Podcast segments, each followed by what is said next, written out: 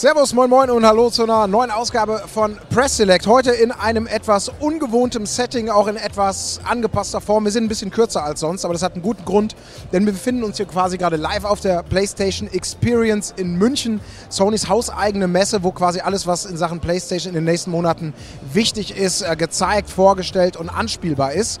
Und das besonders Schöne ist, dass wir hier den Schwerpunkt VR haben, das heißt Virtual Reality, PlayStation VR, die Brille, die dann demnächst auf den Markt kommt im Sommer die kann man hier mit diversen Demos, mit diversen Spielen schon antesten.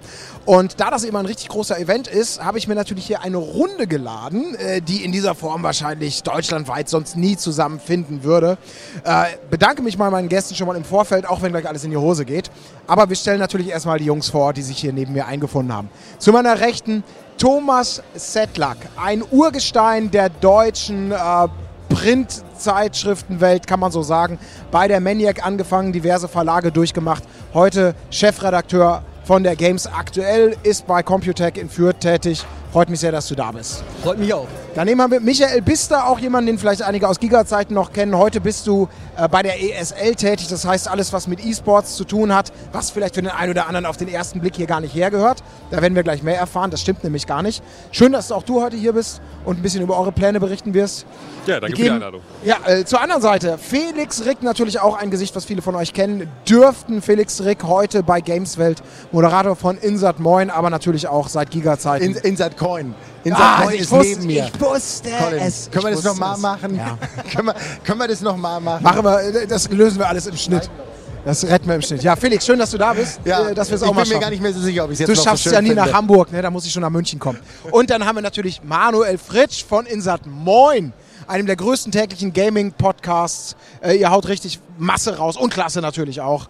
Und ja, das ist die komplette Runde und wir werden eben heute den Schwerpunkt auch auf VR legen, denn wir alle haben eins gemeinsam. Wir haben, glaube ich, so ziemlich alle Demos durch alle haben noch eine gesunde Gesichtsfarbe. Denn wir wollen heute mal ein bisschen darüber sprechen, wie geil ist es denn jetzt? Das ganze Ding ist jetzt quasi final fertig, zumindest technisch, soweit wir das beurteilen können. Wir wissen jetzt, worauf wir uns freuen dürfen oder auch nicht für 400 Euro im Sommer. Wir haben einige verschiedene Spiele-Demos durch und ähm, ja, ich würde sagen, wir gehen einfach mal in der Reihe nach. Thomas, vielleicht einfach mal zum Einstieg die Frage an dich. Du hast diverse Demos gespielt. Welche hat dir am besten gefallen oder was war das intensivste Erlebnis für dich? Also es war auf jeden Fall Until Dawn Rush of Blood. Das hat mir am besten gefallen. Das ist ja so ein ähm, Geisterbahn-Railroad-Shooter äh, und die Art von Spiel fand ich schon mal ganz passend, äh, weil ich denke, dass äh, dieses Erlebnis VR schon so intensiv ist, dass man es halt, dass die Gefahr da ist, dass man es übertreibt, wenn das Gameplay halt zu komplex ist. Ähm, deswegen fand ich es ganz angenehm. Man fährt da halt auf Schienen und kann sich eben auf das Umschauen und auf das Schießen konzentrieren. Und ähm, ich bin ja auch jemand, der, der da ein bisschen äh, Motion Sickness gefährdet ist. Und diese Demo äh, und dieses Spiel fand ich auf jeden Fall äh, mit am angenehmsten für meinen Magen auch. Du nickst so wissend, mich, als ob du ähnliche Erfahrungen gemacht hast. Ich bin vollkommen dabei, gerade Motion Sickness. Äh, hätte ich mir bis damals nie gedacht, aber bin ich eigentlich auch jemand, der sehr anfällig ist. Also als ich das erste Mal, glaube ich, vor gut einem Jahr eine Virtual Reality Brille aufhatte, äh, bin ich fast umgekippt und alles. Äh, hat sich leider immer noch nicht ganz stark gebessert bei mir. Ich glaube, ich muss einfach noch mehr spielen.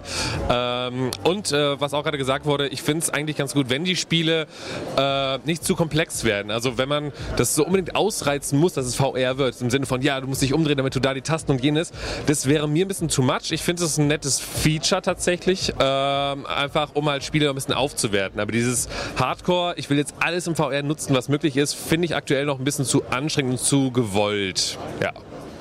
Welches Spiel hat dir am meisten Spaß gemacht? Ähm, ich habe tatsächlich immer nur so mal ein bisschen reingeschnuppert. Ähm, von daher, ähm, wo ich wirklich ein riesiger Fan von bin, gibt es bei mir eigentlich noch nicht so wirklich. Das meine okay. ich damit. Also ich bin noch nicht so ganz überzeugt, was das Spielen angeht. Mhm. Aber äh, VR kann man ja auch noch anders nutzen im E-Sports, äh, im Zuschauerbereich. Und das finde ich eine ganz interessante Thematik. Darüber werden wir auf jeden Fall nachher noch mehr erfahren, denn das ist wirklich spannend, was ihr da in petto habt. Aber vorher natürlich, um die Runde komplett zu machen, Felix, du hast natürlich von Berufswegen auch alles durchgezockt. Jo. Und äh, absolut. Bist auch, äh, wir haben ja vorher schon ein bisschen geschnackt, mhm. du bist durchaus angetan von dem, was man hier so. Ich bin, ich bin ziemlich angetan, hat. ich bin aber dennoch immer noch sehr skeptisch. Aber jetzt von den Sachen, die ich hier anspielen konnte, ähm, ist natürlich, finde ich, Eve Valkyrie ein ganz großes Ding, aber das, das kennt man ja schon. Das ist mit eines der ersten Spiele, das so mit Virtual Reality vorgestellt wurde. Ist für mich quasi schon ein alter Hut. Deswegen habe ich mir heute so Spiele angesehen, die ich noch nicht anzocken konnte. Und da fand ich Battlezone persönlich am besten, was im Endeffekt das gleiche wie Eve Valkyrie ist, bloß eben eben mit Panzern statt im Weltraum. Das Ganze hat so eine Optik, die so ein bisschen an Tron erinnert. Und das fand ich einfach sehr, sehr cool, weil ich mag dieses ganze Konzept, dass du in einem Cockpit sitzt. Dadurch kommt dieser 3D-Effekt auch wunderbar rüber.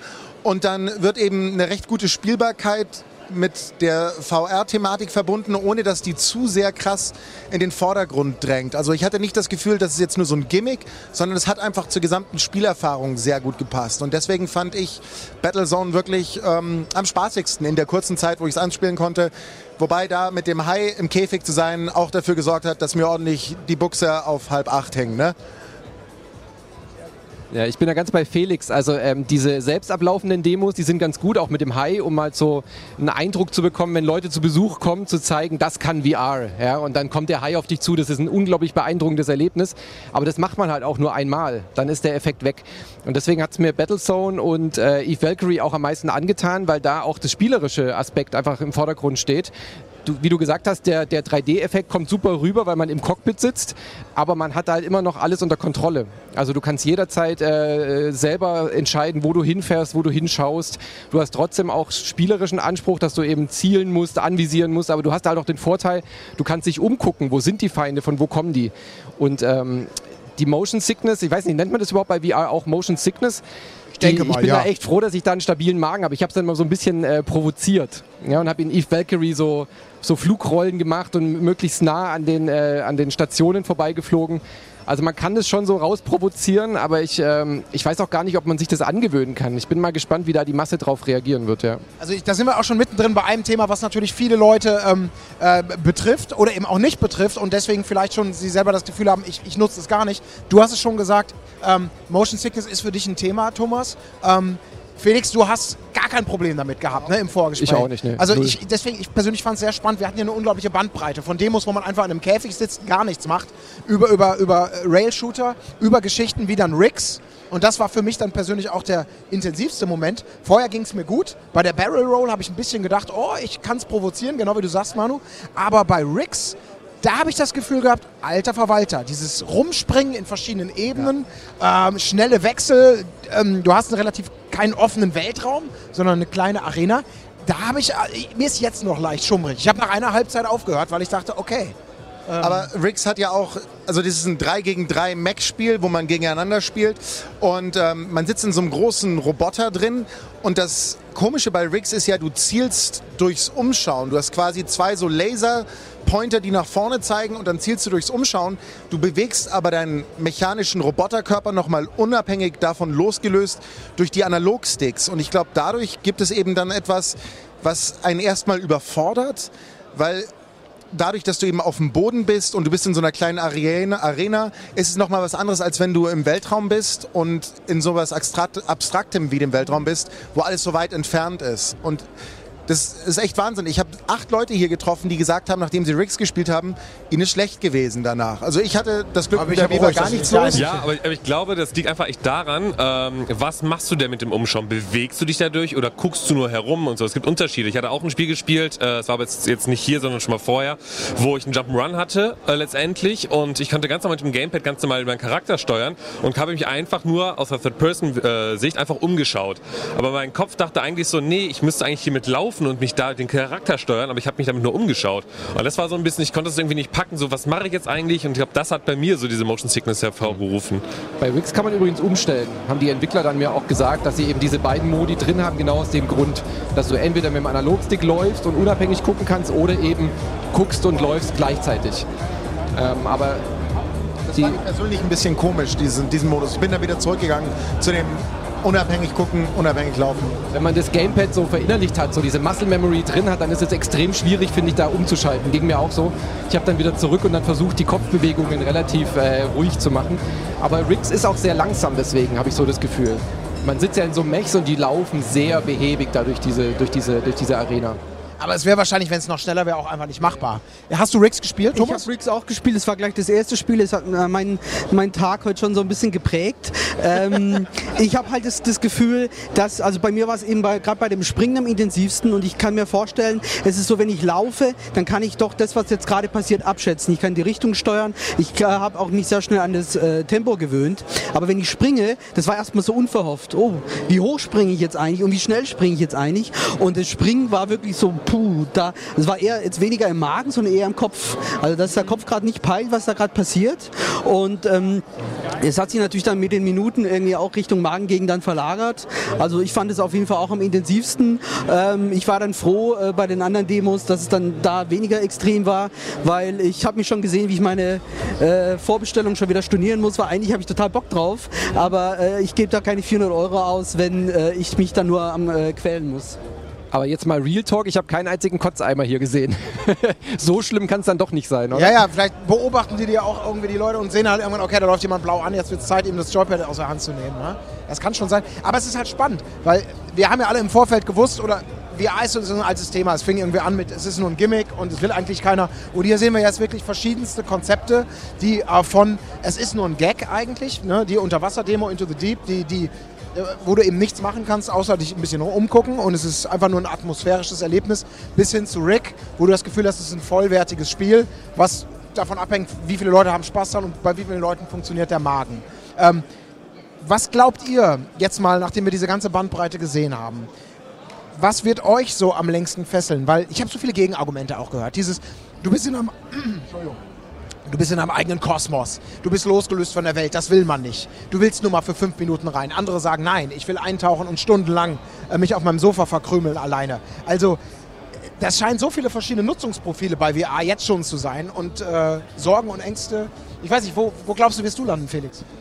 Also ich- ich glaube, es wird am Anfang gerade sehr viele Spiele geben, die dieses VR-Feature als Gimmick in den Vordergrund drücken, wie die ersten 3D-Filme extra damit, äh, die irgendwelche Sachen ins Gesicht geworfen haben. Einfach nur, um zu zeigen, so funktioniert das und weil das diesen, für diesen Aha-Effekt sorgt. Für mich letztendlich wird es aber so sein müssen, ich möchte sehr atmosphärische Erlebnisse haben, die aber auch spielerisch ein bisschen was auf dem Kasten haben. Ne? Sowas wie, wie Into the Deep ist cool, aber das mache ich einmal und dann, dann schaue ich es nicht mehr an. Dann ist der Drops für mich im Endeffekt gelutscht. Und ich möchte schon, ich möchte Erlebnisse haben, die eben den Vorzug von VR verbinden, aber trotzdem mit, einem, mit einer coolen Spielmechanik ähm, demonstrieren, die eben auch alleine für sich Bestand hätte in dem Sinne. Ne? Und vielleicht sieht man dann ganz neue Konzepte, die man so vorher noch nicht sah, weil eben Virtual Reality nochmal was Neues ermöglicht, weil man eben diesen Rundumblick hat und wirklich irgendwo eintauchen kann. Gerade wenn man dann noch zwei Move-Controller hat und auf einmal seine Hände sieht, allein das ist schon immer ein Wow-Effekt. Und wie man die dann in einem Spiel vielleicht einsetzen kann, weil viel, viele Sachen einfach viel intuitiver funktionieren. Ja, lass es da vielleicht mal. Oder Michael, ich wollte dich Ja, nicht also ähm, wurde du gerade alles erzählt und ich mich gerade noch mal so ein bisschen umschaue und ich sehe gerade, wie äh, da vorne eine Dame sitzt äh, und hat gerade irgendwie ein Game zockt. Äh, ich glaube, ich habe ein bisschen, ja, Angst will ich gerade gar nicht sagen. Das ist mir gerade ein bisschen zu hart, das Wort jetzt dafür. Aber ich äh, weiß ja nicht, ob wir das oder ob ich das überhaupt möchte. Dieses wirklich, sie sitzt da jetzt gerade, ich kann um sie herum tanzen, Spökes machen, sie bekommt nicht mehr mit. Dieses Abtauchen in eine Welt, in diesen eigenen Kosmos, was du gerade gesagt hast. Ich habe auch eben noch mit Dennis gesprochen äh, von euch und der meinte, er baut sich am besten so ein eigenes Zimmer, was er auch abschließen kann, damit keiner reinkommt und irgendwie äh, ein doofes Foto von dir macht, wenn du dann in deiner eigenen Welt bist. Und ähm, hinzu kommt auch noch, ich glaube, wenn ich jetzt irgendwie am PC spiele oder auf der Konsole, habe ich halt das, ne, die Realität um mich herum noch. Das heißt, ich sehe halt noch die Uhr, ich sehe noch irgendwie, wenn meine Freundin durchs Zimmer läuft, ich bekomme noch mit, wenn, also und das hast du halt nicht, wenn du die Brille aufziehst. Und ich glaube, Kann ja auch gut sein. Meine, hängt von deiner Freundin ab. das stimmt wohl. Aber ich glaube einfach, also das ist so mein Gefühl jetzt gerade, dass äh, man sehr schnell die Zeit vergisst da drin natürlich auch. Und äh, man zieht dann wieder ab und dann auf einmal ist um dich herum die Welt kaputt. Also das ist alles viel zu äh, ne, too much gerade, aber so die, die Gedanken habe ich gerade so ein bisschen. Und äh, ich weiß nicht, ob ich das möchte. Aber sind das nicht so vermeidbare Faktoren?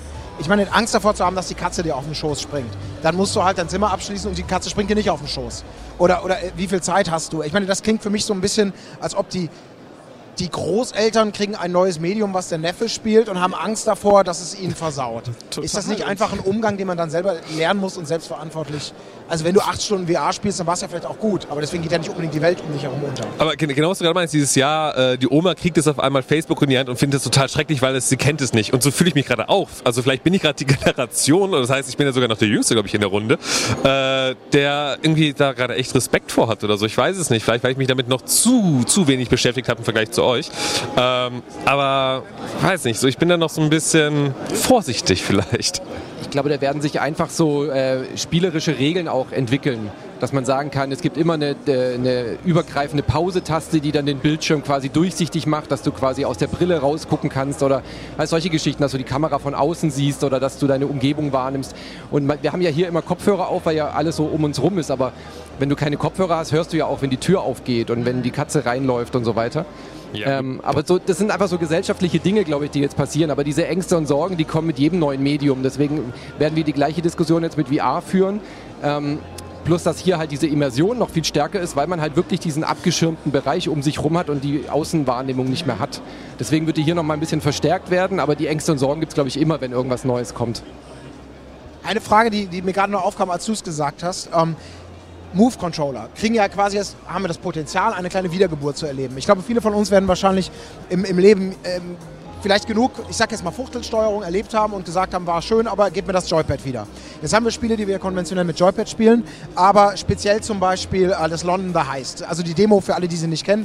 Äh, man sitzt in einem Auto, ist im, im, mit einem Gangster und man ist quasi der Beifahrer kann sich frei umgucken, kann aber nicht steuern und du kriegst eine Uzi in die Hand.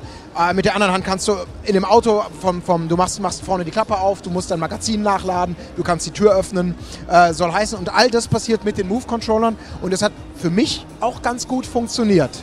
Und was glaubt ihr, ist das auch sowas, was sich abnutzen wird oder ist das vielleicht tatsächlich so die Wiedergeburt der Move-Controller, die jetzt in diesem 3D-Raum, wenn man sie vernünftig implementiert, dass die jetzt plötzlich Sinn ergeben? Wieder? Absolut. Also wir haben es ja jetzt gesehen bei der, bei der Oculus Rift, sind diese Touch-Controller ja, jetzt, die kommen jetzt ja auch als nächstes dann dazu. Bei der HTC Vive sind sie auf jeden Fall immer dabei. Äh, die funktionieren ja hauptsächlich eigentlich über diese Touch-Controller. Und da hat Sony natürlich jetzt ein bisschen das Glück gehabt, schon mal diese Move-Controller zu haben. Also da wird es definitiv jetzt ein Revival geben für diejenigen, die eben Move-Titel damit entwickeln. Weil, wie du gesagt hast, die fühlen sich da auch nicht mehr so fuchtelig an. Weil der Move-Controller wird ja dann zu deiner Hand oder zu deiner Waffe oder zu irgendeinem die sind ja wahnsinnig äh, auch ohne Lag irgendwie sichtbar. Also du siehst ja wirklich einfach, zack, das ist meine Hand, damit kann ich was machen. Und dadurch, dass sie sich auch so ein bisschen anfühlen wie eine Waffe, werden wir da, glaube ich, sehr viele Schusswaffentitel mit äh, erleben. Ja. Und die funktionieren gut, finde ich. Ja. Aber auch zum Greifen. Also ich bin auch der Meinung, dass ähm, um die richtige VR-Erfahrung zu haben auf der PlayStation, wirst du nicht darum herumkommen. Und es gab ja vorher immer die Beschwerden beim Move, ja, es gibt diesen Lag, ne, du bewegst es, dann dauert es ein bisschen, bis du es auf dem Bildschirm siehst. Das fällt ja jetzt weg, weil du siehst ja deine richtige Hand auf einmal nicht mehr. Du siehst ja nur noch deine virtuelle Hand und dadurch fehlt dann diese Diskrepanz der Bewegung und das ist so minimal, dass, also mir fällt es persönlich nicht störend auf. Ich habe heute auch den, den Entwickler von PlayStation VR, Simon Benson, gefragt, wie schaut's aus? Ähm, PlayStation Move ne, ist jetzt eigentlich eine alte Technik. Habt ihr Überlegungen für was Neues, was Neues zu machen? Meint er so, ey, im Moment funktioniert Move mit dem, was wir machen wollen, sehr gut. Was nicht heißt, dass wir in der Zukunft vielleicht nicht mal neue Eingabegeräte machen wollen. Aber bis jetzt macht Move genau das, was wir uns vorstellen und macht das gut. Und äh, muss ich bis jetzt auch sagen, bei London the Heist, bei dieser Demo, das Nachladen funktioniert unglaublich intuitiv. Du brauchst kein Tutorial, das Zielen, du brauchst nicht mal ein Fadenkreuz, das funktioniert super. Sehe ich ehrlich gesagt keinen Grund, ähm, die jetzt irgendwie großartig zu ersetzen, zumindest in den Spielerlebnissen, die ich hier gesehen habe. Ja, also vor allem, du meinst gerade, äh, ob das ein Revival der Move-Geschichten ist. Äh, es ist ein Revival der Lightgun. Also das hat schon damals gut funktioniert, irgendwie mit äh, Timecorp damals und wie sie alle hießen. Ähm, das war ja perfekt. Ich habe halt meine Lightgun in der Hand, die dann tatsächlich auch noch die Form der Pistole natürlich hatte. Und im Endeffekt haben wir auch bei The Heist ja nichts anderes. Äh, ich fände es halt noch einen Ticken geiler, wenn ich dann eben die Move-Controller austauschen kann zu dem passenden Spiel oder mit aufsetzen, wie man es auch mal bei der Wii hatte. Dann gab es mal äh, die Armbrust, glaube ich, für Zelda oder so Geschichten halt, dass ich wirklich auch die Form der Waffe zum Beispiel hätte. Dass wenn ich nachlade, ich echt oben an dem, an dem Riegel ziehen könnte zum Beispiel. Oder sowas halt. Aber brauchst du in dem Fall natürlich eigentlich weniger, weil du siehst ja nicht, was Du du, in der siehst Hand ja nicht, hast. was ne? du in der Hand hast. Ah, du willst die Haptik ich, haben. Genau, die ja. Haptik halt, weil aktuell habe ich halt einfach letztendlich so einen Stab in der Hand von der Move oder sowas. Äh, aber meine Hand äh, greift offen hin, aber ich habe eigentlich mal die Faust nur. Das sind dann so, da wird es dann irgendwann spezieller, glaube ich, ne? Aber Ich hatte das Problem auf der Gamescom dem Loslassen. Da hatte ich so eine Demo, wo man so lauter so Sachen aufnimmt auf der, vom Tisch. Und da passiert es dann, deswegen sind dann auch die Bändchen sinnvoll, dass man eben was aufnimmt und dann was fallen lässt und halt nicht nur den Zeigefinger löst, sondern die ganze Hand. Äh, und ähm, Klar, so Das ist diese Controller Haptik halt runter, dann, ne? ja. aber das meine ich halt noch. Aber das wäre, glaube ich, dann, ja, das kann noch was dauern, äh, aber das finde ich dann wirklich dann ein richtig geiles Erlebnis, dass du halt wirklich halt, oder wenn du ein Schwert in der Hand hast, so, dann will ich auch irgendwie vielleicht das Gewicht des Schwertes irgendwie ein bisschen haben, dann, mh, weiß ich nicht, um halt noch mehr einzutauchen. Stimmt natürlich, aber macht das Ganze ja auch so ein bisschen friedlicher. Ne? Also für Leute, die sowas gerne kritisieren und sich dann gefragt haben, oh Gott, es gibt Maschinengewehr, Uzi und Shotgun-Aufsätze. Fanny, du bist gut, ne? du bist gut, ey, du bist gut, ey. Ich möchte, ich möchte hier, ne, ich möchte nicht, dass die Katze kommt, aber wenn ich ein Schwert in der Hand habe, muss es 10 Kilo schwer sein, dass ich dann auch nach 5 Minuten nicht mehr schwingen kann, ne? Nein, äh, aber äh, von wegen, Ja. was, du, was, was du jetzt gerade meintest, äh, dass es ja eigentlich ganz nett ist, dass man äh, so einen Stab in der Hand hat, anstatt eine richtige Waffe dann irgendwie. Äh, aber Felix meinte, das klappt wunderbar, ich brauchte kein Tutorial. So, ich weiß direkt, wie ich die Pistole zu bedienen habe. Zu bedienen habe ne? Also, ja, wie, wie sehr taucht man wirklich ein und ist dann nachher, ähm, ja, kann gut mit der Waffe umgehen. Da kann man dann wieder über andere Sachen nachher reden. Ja, über die Grenzen des guten Geschmacks, glaube ich, können wir dann in ein, zwei Jahren reden, wenn wir mal gucken, was da so alles an. an du kannst ja so Punkte auf deine Katze kleben und die als Schwert benutzen. Das geht halt. Und dann, da gab es mal ein Spiel mit Katze auf Pistole, aber das lassen wir mal. Äh, Um zu Ach, deiner, ja. deine Frage noch zu beantworten von Anfang, ich glaube, dass diese, diese Spiele wieder kommen werden, die so sehr ruhig sind, also diese Gun-Home-Geschichten oder Everybody's Gone to the Rapture, dass die äh, mit VR wahnsinnig toll funktionieren, wenn man so eben eintaucht in eine Welt und dort langsam rumläuft, ein Haus erkundet, rausfinden muss, also so diese Mystery, ähm, weil da, da, da treffen wir uns, glaube ich, wieder dass das dann eher sehr ruhig ist, ohne viel Action, aber man eben selber auch äh, interaktiv o- agieren kann und äh, selber bestimmen kann, was ich jetzt mache und es keine, keine selbst ablaufende Demo ist. Und ich glaube, so da werden die ersten großen Titel dann erscheinen oder, oder da sich finden. Da wird man wahrscheinlich auch die technischen Vor- und Nachteile dann irgendwie zu nutzen wissen, weil ich fand diesen Moment zum Beispiel toll bei The Heist, als ich irgendwann dachte, das Nachladen, was man so macht. Ich habe erst nur beobachtet, wie die Leute spielen und ich dachte mal, was machen die da? So eine, so eine Bewegung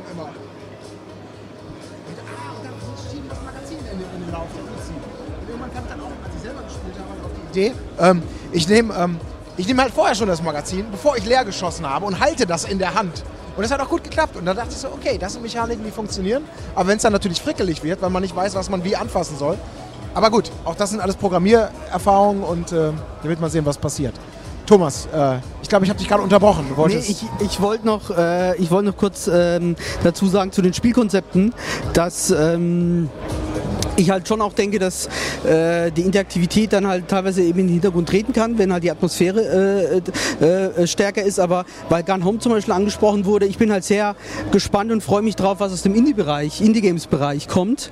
Ähm, ich hoffe, dass PlayStation VR auch so offen ist, äh, dass Sony so offen ist, dass da die Indie-Games-Entwickler auch unterstützt werden. Ich denke, bei Oculus und HTC ähm, muss man sich da eh nicht so die Sorgen machen. Und da bin ich sehr gespannt, weil man sich einfach da wirklich auf bestimmte Sachen konzentrieren kann. Ich bin ja jemand, der wünscht sich so Little Computer People von den 80ern nochmal wieder, wo die, äh, die KI irgendwie im Mittelpunkt steht. Wenn ich mir vorstelle, ich interagiere mit, einer, mit, ja, mit lebendig wirkenden Menschen oder Wesen, ähm, dann ist es halt in der VR-Welt nochmal total intensiver. Also ich äh, hoffe mir da wirklich auch ja, ein Revival äh, von, von Spielkonzepten wie zum Beispiel Lightgun Shooter, aber auch äh, einfach ganz neue Spielkonzepte, die, die wo man bisher vielleicht gedacht hat, auch das ist eigentlich ein bisschen zu simpel. Ich meine, das Climb von Crytek äh, ist ja so ein Beispiel, wo man vielleicht sagen würde, ja, so ein Kletterspiel ist eigentlich furchtbar langweilig, aber plötzlich durch VR wird es halt total intensiv und dann spielen aber plötzlich diese kleinen Handgriffe, diese Details,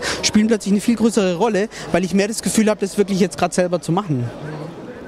Ja, also ich glaube, da wird noch viel, viel. Ich, für mich nenne ich das immer, die Entwickler müssen noch die richtigen Schlüssel finden, damit sie irgendwie diese, diese neue Sphäre irgendwie öffnen in allen verschiedensten Bereichen. Aber ich glaube, das wird sehr spannend. Äh, spannend geht es ja auch gleich weiter. Wir machen jetzt mal eine kleine Pause. Äh, wir verschnaufen ganz kurz und sehen uns gleich wieder. Und dann wollen wir natürlich noch ein bisschen über die Technik reden, auch über Möglichkeiten, Zuschauer vielleicht einzubinden in das Thema 3D und nicht nur selber zu zocken. Also, bis gleich.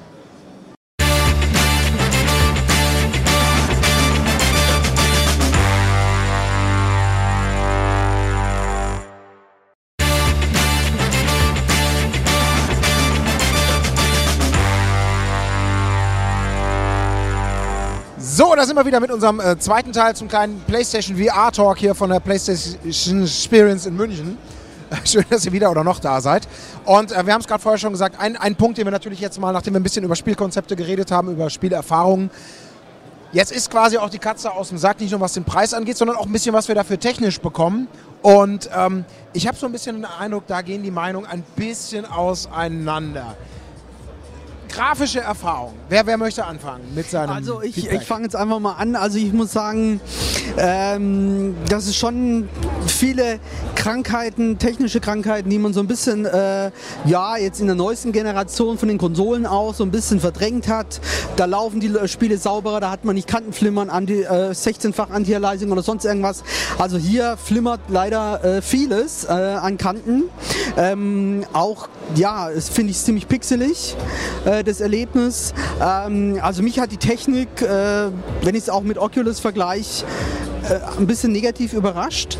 Ähm, auf der einen Seite, klar, war ich schon vorbereitet, weil das Ding natürlich schon ein paar hundert Euro günstiger ist als die Konkurrenz, aber auf der anderen Seite fand ich schon, schon schade. Also ähm, man muss da wirklich äh, Bock drauf haben auf dieses intensive VR-Erlebnis und das muss dann eben für den Einzelnen auch äh, die technischen Schwächen so ein bisschen kaschieren. Ich habe mir da heute äh, ein bisschen schwer getan, also mir sind da immer so die technischen Schwächen auch ein bisschen ins Auge gefallen. Vor allem wirkt es eben relativ unscharf dafür, dass man es direkt vor den Augen auch hat.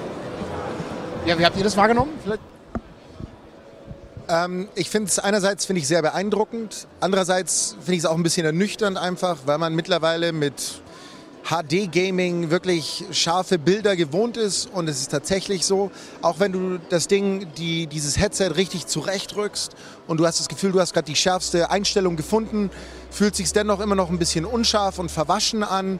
Das Kantenbild, äh, Kantenflimmern gibt es weniger dafür und das finde ich sehr überraschend, gerade im Vergleich zu Oculus Rift Development Kit 2, das Con Consumer Version konnte ich leider noch nicht probieren.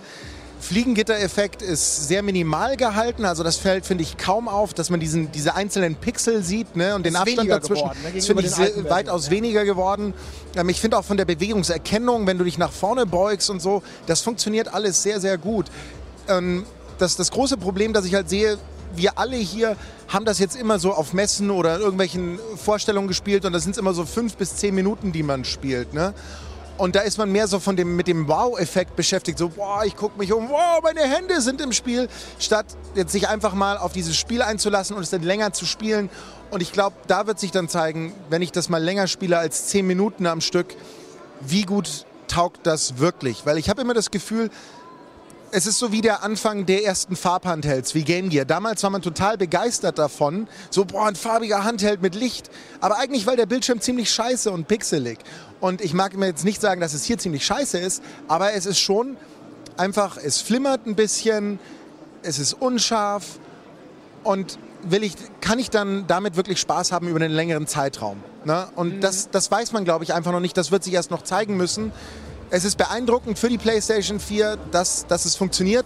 Thomas meinte vorhin, er hofft, es kommen mehr Indie-Spiele. Ich bin der Meinung, es wird hauptsächlich für Indie-Spiele genutzt werden, weil kein AAA-Blockbuster-Entwickler wird für ein Nischenprodukt, das so teuer ist, äh, ein Spiel exklusiv dafür entwickeln, weil das wird sich kostentechnisch nicht rechnen. Und ähm, deswegen glaube ich, wird es hauptsächlich im Indie-Bereich genutzt werden. Und dann ist die Frage, wer kauft sich dann ein Headset hauptsächlich für Indie-Spiele? Ne?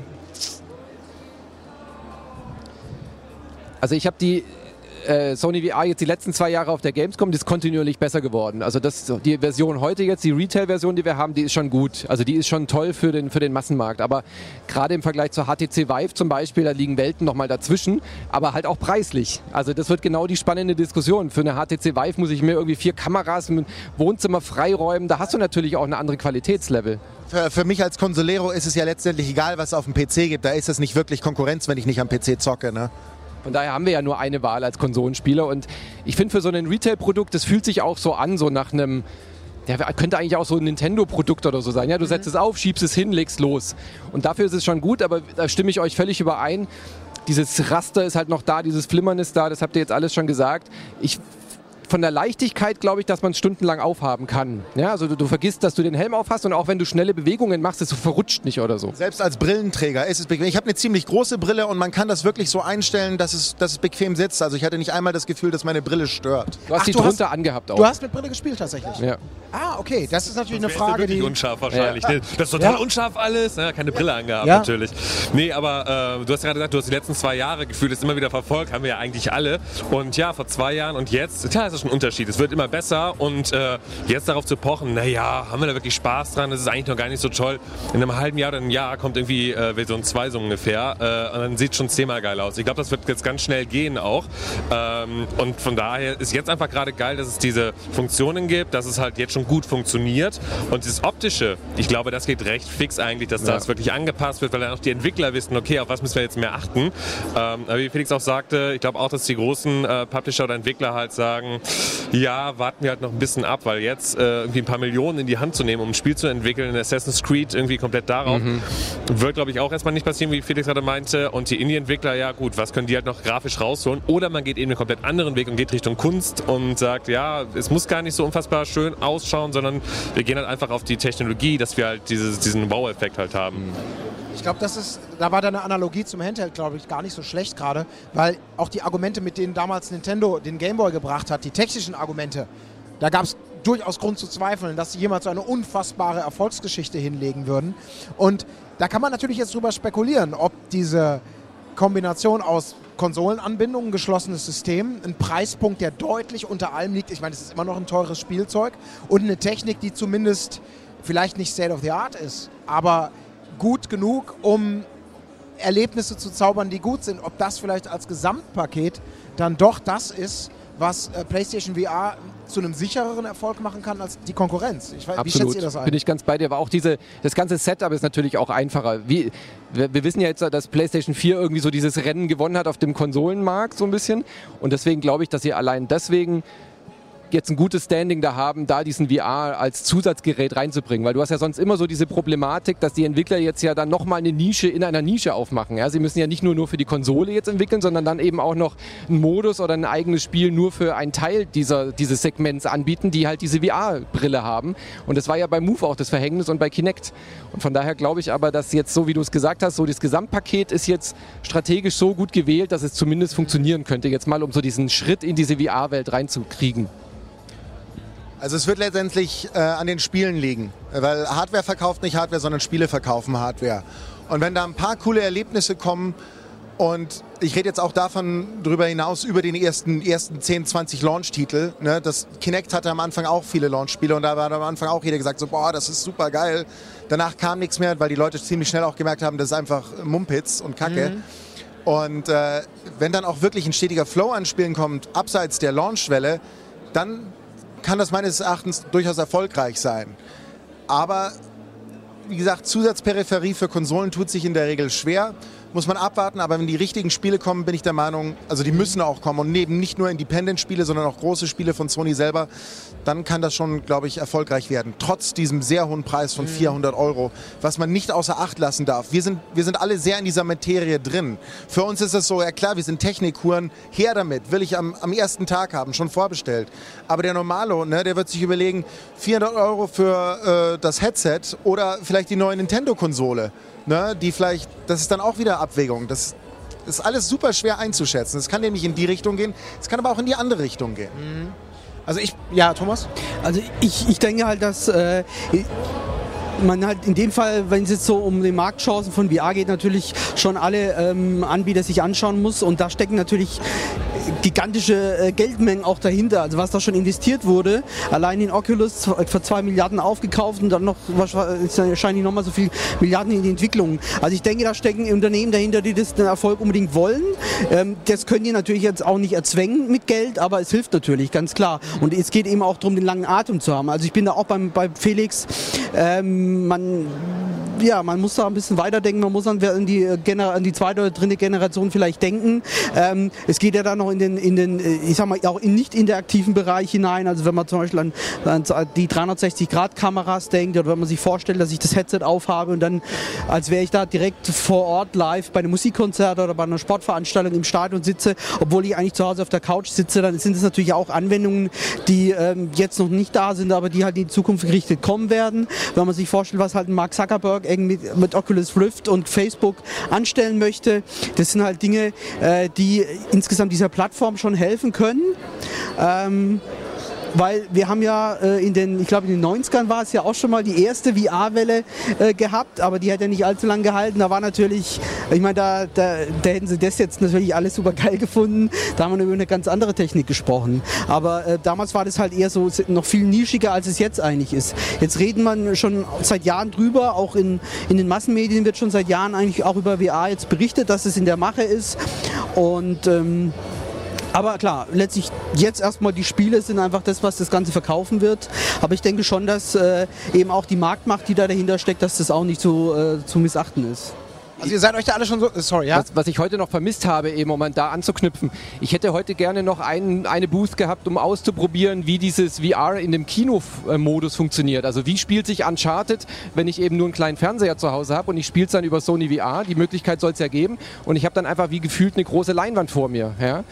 Äh, um, weil du hast bist ja dann trotzdem abgeschottet und du bist ja dann trotzdem irgendwie hast mehr Immersion vielleicht, weil du halt einfach in einem dunklen Zimmer sitzt und äh, eine größere Leinwand hast. Und sowas hätte ich gerne ausprobiert und auch einfach mal zwei, drei normale Spiele zu sehen, wie die sich anfühlen, wenn du die einfach in VR spielst. Ja, also sprich, wenn du von oben drauf guckst, guckst auf eine Map oder äh, ich habe so, so Demos gesehen, dass du halt wie so eine 2-3 Monitor-Lösung hast. Dass du halt quasi wie bei der Wii U, bei dem Controller, dass du halt mehrere Bildschirme hast, die dir deine Infos anbieten und da, du dadurch halt eben auch neue spielerische Möglichkeiten hast. Sowas habe ich hier jetzt vermisst, weil alles nur speziell für VR heute ist. Also ich kann mich da nur, falls ihr die mal aufhattet, Sony hat diese Brillen ja, die haben ja schon seit, seit einigen Jahren immer so, so Heimkinobrillen auch gemacht, diese, diese All-in-One-Lösung, äh, die auch 3D konnten, als 3D noch quasi der heiße Scheiß war. Und zumindest meine Erfahrung war da tatsächlich, dass man ganz wunderbar, wenn man nicht den Platz hat, äh, oder das Geld für einen riesen Fernseher mit so einer Brille, auf der du konventionellen Blu-ray-Player über HDMI anschließen kannst und guckst dir einen 2D Blu-ray an, eine 3D Blu-ray. Beides war toll und man liegt einfach auf dem Sofa ganz gechillt. Ich meine, es ist dann wieder so eine Solo-Erfahrung natürlich, aber das sah schon gut aus und hat auch Spaß gemacht. Und wie gesagt, meine Erinnerungen sind da von vor fünf Jahren. Also ich bin mal sehr, sehr gespannt. Ich meine, das wollen sie jetzt wahrscheinlich nicht so in den Fokus stellen, weil die erstmal das Neue, das Tolle, das Spektakuläre VR-Erlebnis den Aber Leuten ich, ich, ich, kann mir das technisch einfach sehr schwer vorstellen, wenn man sagt, ne, eine Blu-ray hat eine Auflösung von 1080p. Das Headset von Sony hat ja nicht mal eine volle 1080p Auflösung, weil in, in der einen Richtung ist es ja weniger. Irgendwie Split, ich glaube, wenn du den 3D-Effekt nutzt. Ja, ich genau. glaube, wenn du das nicht hast. Und dann, wenn du sagst, du sitzt in einem virtuellen Kino, dann heißt ja quasi, du hast nochmal von dieser 1080p Auflösung in dem Headset eine kleinere Auflösung. Äh, nimm mal 900p oder 800p, um dann ein 1080p Bild darzustellen. Da gehen ja automatisch dann Details verloren einfach. Ne? Ist, ist richtig, ja, das stimmt natürlich. Aber ich glaube, da, die alten Systeme, also die ich probiert hatte, die hatten sogar konnten nur 1080i, 27p und das war schon in Ordnung. Aber wie gesagt, das ist fünf Jahre her. Wir sind alle anspruchsvoller geworden, was das ganze Thema angeht. Aber ich habe so ein bisschen den Eindruck, bevor wir gleich auch natürlich eben auf das, was Thomas schon angedeutet hat, gerade den, den Zuschauer ganz anders involvieren, abseits von Spielen äh, ein bisschen reden wollen. Ähm, sind wir uns alle so ein bisschen einig oder wie schätzt ihr das ein? Du hast die, die Versuche in der Vergangenheit schon angesprochen zu VR, die es immer mal wieder gab, 3D, alles mögliche, alles was damit zu tun hat, waren immer mal so Kurzströmungen in der Mediengeschichte. Ist jetzt Virtual Reality jetzt wirklich ausgereift genug, um zu sagen, ist jetzt ist here to stay quasi das Ganze? Und es wird nachhaltig das alles ändern oder haben wir wieder den Jahrmarkt, der einmal durchs Dorf zieht und dann ist der Platz wieder leer? Es ist ganz klar der Anfang und so muss man das, glaube ich, auch betrachten. Das ist jetzt wirklich die Sache für die Early Adopter. Ich glaube noch nicht, dass das preislich im PC-Bereich nicht, weil du brauchst einen PC, der 1500 Euro kostet, zusätzlich zu dem Headset, das auch nochmal fast ein Tausender kostet. Das ist nicht für die Masse. Das ist für die Early Adopter, für die Technik-Freaks, die Bock drauf haben. Aber das sind ja eben oftmals eben die Leute, die dafür sorgen, dass so ein technischer Fortschritt vorangetrieben wird. Ne? Die Verrückten, die eben einfach Bock auf sowas haben. Und so muss man das jetzt auch sehen. Das ist noch nicht das totale Endding, das alle zufrieden machen wird. Das hat, wird noch Kinderkrankheiten haben und man muss es jetzt halt einfach sehen als Anfang von etwas Neuem. Ich bin mir bloß halt einfach nicht sicher, ob es wirklich smart war, das gleich mit der PlayStation 4 zu machen, anstatt zu sagen, wir bundeln die PlayStation 5 gleich mit dem, haben dann mehr Power, sorgen für geilere grafische Erlebnisse und zeigen das in der PlayStation 4 Generation aber schon mal, wohin die Reise geht. Wäre meines Erachtens besser, das so zu machen, als eine sehr teure Zusatzperipherie auf den Markt zu bringen, die, die sehr nischig ist dadurch. Ne? Aber Ähm, ich glaube, sie mussten es machen, oder? Also ich glaube, wenn du es nicht jetzt machst äh, und jetzt bis auf die PlayStation 5 wartest und das da integrierst, dann sind dann einfach die anderen wahrscheinlich dann doch schneller gewesen. Naja, Microsoft hat ja nur HoloLens. Was heißt nur, aber das ist ein anderer Ansatz, ne? Wo das Development Kit allein 3000 Dollar kostet. Das ist noch nicht annähernd irgendwie für Markttauglichkeit. Nintendo macht Nintendo-Kram. Um es mal Ja, so ich, zu ich glaube, sagen. die machen bald was mit 3D. Die Wie gesagt, ich hätte halt so. gemeint, Nee, es dass, halt- dass Sony jetzt schon mal teasert und das Headset zeigt und irgendwie vielleicht auch auf Messen äh, ne, den Leuten zu spielen gibt, um den ersten Geschmack irgendwie äh, zu fördern. Aber dann eben erst mit der PlayStation 5 und dann ist eben auch bundelt, dass eben der Erfolg der Wii war ja eben, weil jeder diese Move-Controller oder die, die Bewegungscontroller hatte. Und hier wird halt wieder die Community so ein bisschen gespalten werden. Und das wird dir als Entwickler wenn du überlegst, für was entwickelst du, wo kannst du mehr Kohle mitmachen, kann das durchaus eine Hürde sein. Aber ich ne? glaube, das ist genau wie beim 3D-Fernsehen. Äh, Im Sinne von, am Anfang, als es rauskam, war es natürlich viel zu teuer. Nur die Early Adopter wollten es unbedingt haben. Klar, brauche ich, brauche ich, brauche ich. Hat sich dann erstmal überhaupt nicht durchgesetzt. Jetzt ist es eh immer mit dabei. Bei jedem neuen Fernsehen, den du kaufst, ist eigentlich immer mit 3D-Fernseher dabei. Und dann wird es halt Oder eben schon nicht mehr. Das ist ja, der Trend geht ja wieder zurück. Genauso wie die 3D-Blu-Rays auf einmal auch wieder weniger werden. Ja, aber es, es war, äh, am Anfang war es so, äh, dass es die Leute gekauft haben, also die, die Freaks halt, weil sie es halt brauchen, unbedingt testen wollen. Und die Normalos meinten dann, naja, mal gucken, ist mir zu teuer. Dann kam es halt, es war immer mit dabei. Du kamst also gar nicht mehr drum herum, äh, aber du hast es halt nicht genutzt. Klar, das ist mal was anderes. Aber ich glaube, es wird jetzt hier genau der gleiche sein. Jetzt sagen die L-Adapter, ich kaufe das Ding, ich muss es haben. Beim neuen, weiß ich nicht, Uncharted 5 oder was auch immer, ist es dann eh mit dabei. So, äh, und dann haben es die Leute. Ich glaube, das wird die große Frage sein, weil ich glaube, wir sind ja alle davon, oder die meisten Entwickler davon weg, dass man sagt, man kann einfach diese Virtual Reality Ebene draufklatschen auf alles. Und deswegen glaube ich, wir reden hier Nachhaltigkeit. wie schaut's aus und was für Mehrwert ist es Genau. letztendlich? Und ich glaube, niemand von uns will Uncharted 4 in Virtual Reality. Also ich glaube, der, der Sinn ist nicht da. Also ich Ja, würde also schon spielen wollen. Es gibt ja, es gibt für Oculus Rift durchaus einige Spiele, die eben auch Third-Person-Perspektive haben und die mit Virtual Reality funktionieren sollen, angeblich, was man so hört. Ne? Hier ähm, die Insomniac, die machen ja extra eins, was äh, Third-Person ist, Lucky's Tale, äh, so eine Art Super Mario 64. Und äh, klar würde ich das spielen, aber die PlayStation 4 hat meines Erachtens einfach nicht genügend Power, um Uncharted 4 äh, für VR zu bringen, weil du musst halt für 3D-Berechnung brauchst du ein doppeltes Bild und so weiter und so fort.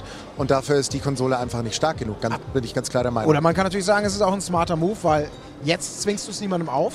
Jetzt kannst du es breit ausprobieren. Jetzt kannst du Kinderkrankheiten ausmessen, Feedback nehmen, Spielkonzepte. Das Und mit stimmt. der 5 wird dann gesagt, aber ihr wollt es aber eh alle ist- haben und jetzt kommt es in mega geil. Und wir müssen was- nicht noch fünf Jahre warten. Aber was ist, wenn die Leute eben jetzt aufgrund dieses Ausprobierens sagen, nee, wir wollen das nicht, einfach weil die Technik verfrüht kam und dann ist der VR-Drops erstmal gelutscht. Ne? Das ist natürlich das andere, andere Kehrseite der Medaille. Das ist natürlich auch passiert, was ich natürlich nicht hoffe. Ja. Aber ich bin der Meinung, es wäre smarter gewesen mit einer neuen Konsole. Ja, aber vielleicht ist VR eben auch der ganzheitliche Ansatz, dass man eben mal von runterkommt zu sagen, es ist einfach nur ein Erlebnis, äh, wo du selber dich in ein Spiel eintauchst, wo du einen Film guckst, sondern, und da bekommen wir jetzt zu dir, Michael, ähm, denn ESL ist ja eben eher dafür bekannt, E-Sports zu machen und da sagt man jetzt erstmal, was hat E-Sports mit VR zu tun? Wen interessiert das? Ja. Aber ihr habt ja genau einen ganz anderen Ansatz da. Total. Also ich glaube, wir werden nicht in absehbarer Zeit die klassischen E-Sport-Spiele wie ein Counter-Strike oder ein StarCraft oder League of Legends äh, in Virtual Reality haben, dass die Spieler es so spielen. Ich glaube, das wird auch in den nächsten Jahren nicht kommen, meiner Meinung dazu. Was wir aber machen oder machen werden, ist der Zuschauermodus. Also sprich die Zuschauer, die aktuell zu Hause auf den Twitch-Stream oder auch on-site auf unsere Events das Spiel verfolgen, sehen jetzt aktuell halt nur über den klassischen Observer-Mode im Spiel. Das heißt, so wie der Spieler es sieht, sehe ich es auch. Und es wird kommentiert und das war's. Klappt wunderbar, letztendlich wie in jede Fußballübertragung. Nur durch äh, eine VR-Möglichkeit können wir das Ganze noch aufpimpen.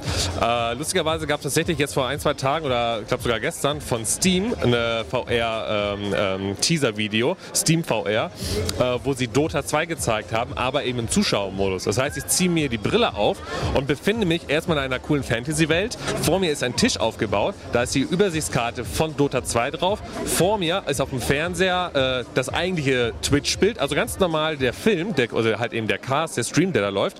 Und links und rechts, wenn ich mich umschaue, sehe ich die fünf Helden links und rechts von den Teams mit, ihren Start, äh, mit ihrem Status, mit ihren Namen drunter. Ich kann mit der Hand gleichzeitig eine Statistik aufziehen und kann mir anschauen, wer hat gerade wie viele Kills gemacht. Äh, macht da ein Fenster auf, wo die Kommentatoren sitzen, kann da mal zuschauen. Und das ist, glaube ich, eine Möglichkeit, die wir jetzt auch angehen werden, in diesem Jahr schon, äh, wie wir halt einfach noch Mehrwert bei den Zuschauern erreichen können.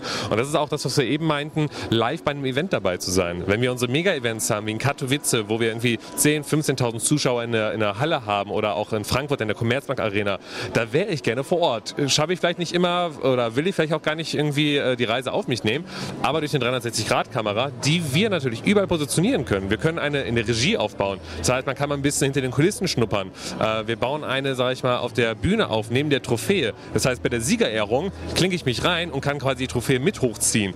Äh, und ich glaube, das sind so Momente und Möglichkeiten, die wir halt irgendwie präsentieren wollen, um den Zuschauern einfach noch mehr Effekt zu geben. Das klingt aber erstmal nach einem relativ, also gerade was du gesagt hast, diese, diese Dota-Demo. Hm das ist, das ist ja extremer Aufwand, jetzt auch auf Seiten der, der, der, der Schaffenden. Genau, Mal, ne? richtig. Ja. Äh, gerade bei der Dota-Geschichte ist es so, dieses Video kam natürlich, also das ist von Steam, äh, von Valve in dem Moment. Und äh, ich gehe ganz hart davon aus, dass sie es im August, wenn die das International haben, das riesen Dota 2-Event, werden sie es halt präsentieren. Dort wird es halt funktionieren. Und äh, ab da wird es dann auch für die anderen Turniere äh, wahrscheinlich auch öffentlich dann gemacht werden. Ähm, aber es gibt ja auch schon andere Anbieter. Das ist gut ja auch einfach, weil wir nicht auf die Spiele zu uns zwingend fokussieren müssen, sondern halt eben auf ein Surrounding, was wir aufbauen. Das heißt, wir arbeiten mit ganz normalen äh, äh TV-Produktionen dann, die halt einfach eine 360-Grad-Kamera aufbauen. Und das können wir halt machen, das gibt es ja jetzt schon, da sind wir halt nicht äh, angewiesen auf die einzigen Spielehersteller. Und das ist halt ein guter Vorteil und so, dass wir es auch schnell umsetzen können. Aber du brauchst natürlich auch auf Seiten der User dann erstmal eine ausreichend breite Basis. Da ist auch die Frage, auf welches Pferd setzt man da jetzt Handy. technisch. Ne? Ja gut, klar. Da gibt es halt auch die das Möglichkeit, schon mal diese Pappbox letztendlich, ja. ne, macht mein Handy davor und kann halt eben reinschnuppern. Ja. Ähm, ich werde da natürlich nicht das mega Full HD, volles Programm und keine Ahnung haben, aber mal reinschnuppern und mal so ein bisschen als Mehrwert, so äh, Second Screen mäßig, Zusatzstatistiken mir darüber äh, rausholen und die gleichen Sachen.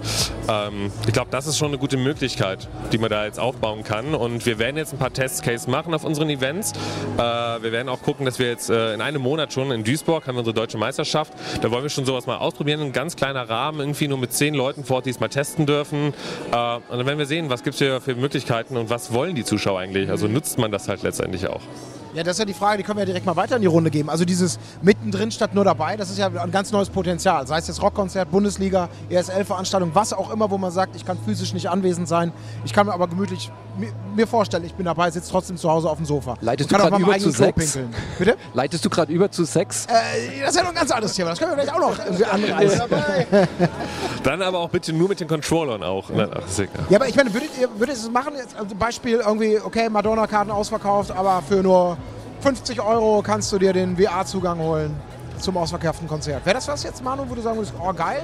Also gerade beim Konzert stelle ich es mir recht schwierig vor, mhm. da zu vergessen, dass du gerade mit deiner Jogginghose auf dem Sofa sitzt und nicht dabei bist. Also ich glaube, da wäre der Neidfaktor äh, irgendwie zu hoch, diese Atmosphäre nicht echt zu spüren und diesen, dieses Gedränge und den Schweiß deiner, deiner Mitbesucher. Äh, aber, ja, aber andererseits bei einem, äh, bei einem Fußballspiel, ich bin jetzt kein großer Fußballfan, aber bei einem Fußballspiel einfach immer den besten Platz zu haben im Stadion, äh, auch einfach virtuell sagen zu können, ja okay, dann setz mich doch mal unten auf die Trainer.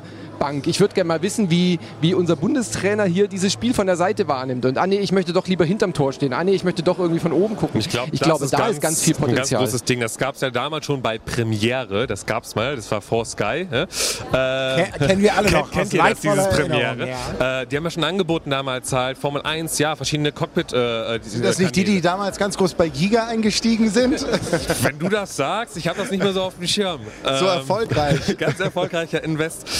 Ähm, und die haben ja schon verschiedene Cockpits äh, ähm, oder nicht Cockpit-Bilder ähm, angezeigt. Das heißt, ich konnte durchswitchen. Ich konnte halt beim Vettel drin sitzen oder beim Schuhmacher. Ich konnte äh, und das fand ich eigentlich schon ganz interessant halt. Und wenn es das halt jetzt noch umbaut mit einer 360-Grad-Kamera, dass ich mir auch noch umschauen kann dabei. Und ich sitze halt auf der Trainerbank und neben mir sitzt dann halt ein Ronaldo oder sowas halt. Und ich kann ihn halt anschauen und er macht noch ein paar Spökes mit der Kamera, die neben ihm ist und wir machen einen High Five. Also das wird, glaube ich, eine ganz coole Geschichte, die man da aufbauen kann. Aber ich glaube, ich werde darüber nicht das ganze Fußballspiel schauen, sondern ich werde es mal eben machen. Und da ist dann aber die Frage, nehme ich dafür die Brille oder öffne ich halt einfach meinen 360-Grad-Player äh, auf dem PC und scroll mal kurz mit der Maus durch? Das ist die Frage. Also brauche ich dafür die Brille direkt aufzuziehen? Thomas, du bist ja selber großer Fußballfan, deswegen also Stadionerfahrung und virtuelle Erfahrung. Ich hoffe, mit der virtuellen weiß ich Bescheid, aber du bist ja auch im echten Leben Fußballfan. Wahrscheinlich der größte von uns Vieren hier, fünfen. Äh, ist das was für dich? Oder? Auf, auf jeden Fall. Also, ich bin tatsächlich äh, viel zu selten im Stadion. Gut, ich habe halt auch das Abo vom Premiere Nachfolgerverein. Ähm, Wäre eigentlich viel lieber im Stadion. Und ähm, weil, klar, äh, man hat, es ist einfach was anderes. Jeder, der im Fußballstadion war, der, der weiß, dass, äh, dass das natürlich ein anderes Feeling ist.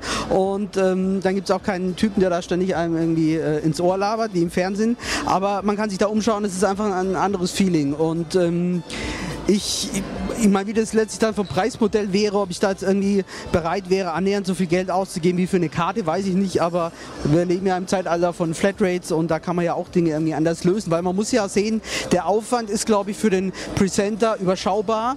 Ähm, ich habe eine 360-Grad-Kamera, ich kann diesen Platz, äh, Mitte, Mitte, Mitte Haupttribüne, den kann ich ja theoretisch 480.000 Mal äh, verkaufen, weil jeder kann sich ja sein eigenes Bild machen durch die K äh, Kamera. Und ähm, das ist, glaube ich, dann kann schon ganz spannend sein. Und, ähm, aber letztendlich muss es natürlich wirklich äh, auch gut rübergebracht werden. Also da ist vielleicht Sky irgendwie vorne mit dabei. Die haben ja auch da den, den 3D-Sender ergründet gehabt. Ähm, das muss man mal ausprobieren. Aber äh, da braucht man halt dann wirklich auch eine gewisse Verbreitung also von, der, von so einem Headset. Also das geht dann halt wieder in die nächste Zielgruppe. Ich sehe das halt ein bisschen äh, eher in die Zukunft gerichtet, weil eben diese, diese paar hundert Euro, die man jetzt ausgibt, es gibt halt irgendwie der äh, der Herr, der vielleicht dann mit dem Unterhemd und Jogginghose auf dem Fernseher, äh, auf der Couch sitzt, das gibt er nicht aus. Aber in ein paar Jahren, wenn es deutlich günstiger ist und da ein Angebot da ist, gibt das vielleicht schon aus. Also ich bin da ähm, interessiert und vorhin ist es ja mit der äh, erotischen Industrie auch angesprochen worden. Also diese Industrie hat ja schon manches äh, zum Erfolg verholfen und vielleicht auch dem Virtual Reality Bereich, man weiß es nicht. Aber um, um nochmal dieses Fußballthema nur anzudeuten, also es ist weniger ein, ein Ersatz fürs ins Stadion gehen, sondern ein Mehrwert eigentlich fürs klassische TV gucken. So, ne? Dass man da sagt, das ist jetzt mal was anderes, ich aber. Geil. Ja, ich finde es auch geil. Also, wie gesagt, ich glaube nicht, weil ich, ich, hatte das Gespräch schon mal vor ein paar Tagen mit Leuten geführt, die meinten, oh Gott, oh Gott, das wird der Untergang aller Stadien. Und ich sagte, nee, das glaube ich überhaupt nicht. Es wird, wird nur ein Mehrwert Es wird, glaube ich, für alle Leute, die zu Hause sitzen, eine, eine Ergänzung. So ein werden, authentisches ne? Erlebnis wirst du damit auch nicht ja. ersetzen. Ähm, auch nicht so einen äh, Brettspielabend mit Freunden zum Beispiel, den wirst du virtuell auch nicht nachbilden können, aber ich glaube, dass dieser soziale Aspekt nicht zu unterschätzen ist. Gemeinsam mit Leuten einen Film zu gucken in VR und dich nebenbei zu unterhalten, wie man halt zusammen einen Film guckt, weil man halt nicht in derselben Stadt wohnt. Und Ubisoft experimentiert ja auch gerade, ist leider heute nicht da, aber die haben schon so erste Brettspiele gezeigt, wo dann eben auch so Mimiken und Bewegungen äh, getrackt werden und die dann übertragen werden. Und jeder hat halt dann so einen Avatar und man spielt gemeinsam so, ein, so eine Art Brettspiel. Und da bist du dann ja auch relativ schnell als Entwickler, da neue Regeln und neue Brettspiele zu entwickeln. Und dann kannst du, glaube ich, einfach wie so, wie so ein äh, Wohnzimmer, so ein virtuelles machen. Verabredest dich mit deinen Kumpels, ja, mit deinen klaren Freunden, mit äh, Freunden, die weggezogen sind dann und kannst dann dort eben auch spielen. natürlich an äh, ähm, äh, Pen and Papers. Ja. Ne? Also ja oh, klar, ja. sitzen wir nachher in unseren wirklichen Avataren da und, und spielen das halt. Ne? Also äh, da gibt es mit Sicherheit ganz viele Du könntest sogar noch die Actionsequenzen könntest du dann sogar irgendwie noch mit Move-Controller spielen, ja, klar. und musst nicht würfeln oder so. Aber äh, was ich eben am Anfang ja, noch so meinte, ja, was ich halt eben noch meinte, ist, äh, nutze ich dann dafür wirklich die, die Brille oder ist es so ein Ding, das habe ich auf meinem Tablet und kann halt selber so 360 Grad so ein bisschen, also wo ist die Hürde letztendlich? Wenn ich mir ein Fußballspiel anschaue, cool, ich schaue es trotzdem noch auf meinem Sofa, habe irgendwie mein Popcorn, mein Bier da, äh, will aber das Tablet daneben aufbauen und kann einfach mal auf der Trainerbank so ein bisschen gucken, 360 Grad. Mir dafür extra die Brille aufziehen, zu connecten, machen, tun. Ich glaube, das ist noch eine Hürde wahrscheinlich.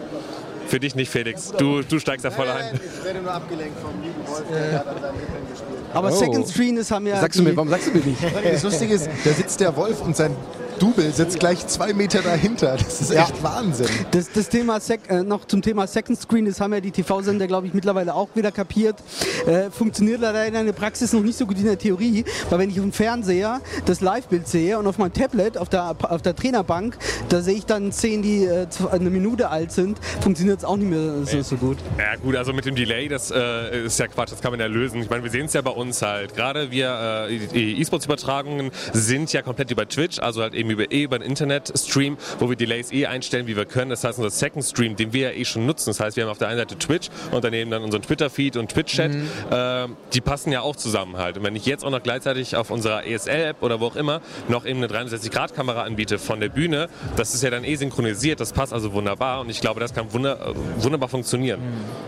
Ja, also es gibt, es gibt viele Chancen, es gibt viele Risiken. Äh, wir sind teilweise skeptisch, teilweise begeistert. Ich meine, wo wir uns natürlich einig sind, was wir nie benutzen werden, ist, und die letzten Minuten wollen wir dem noch ganz schnell widmen, äh, VR-Porn.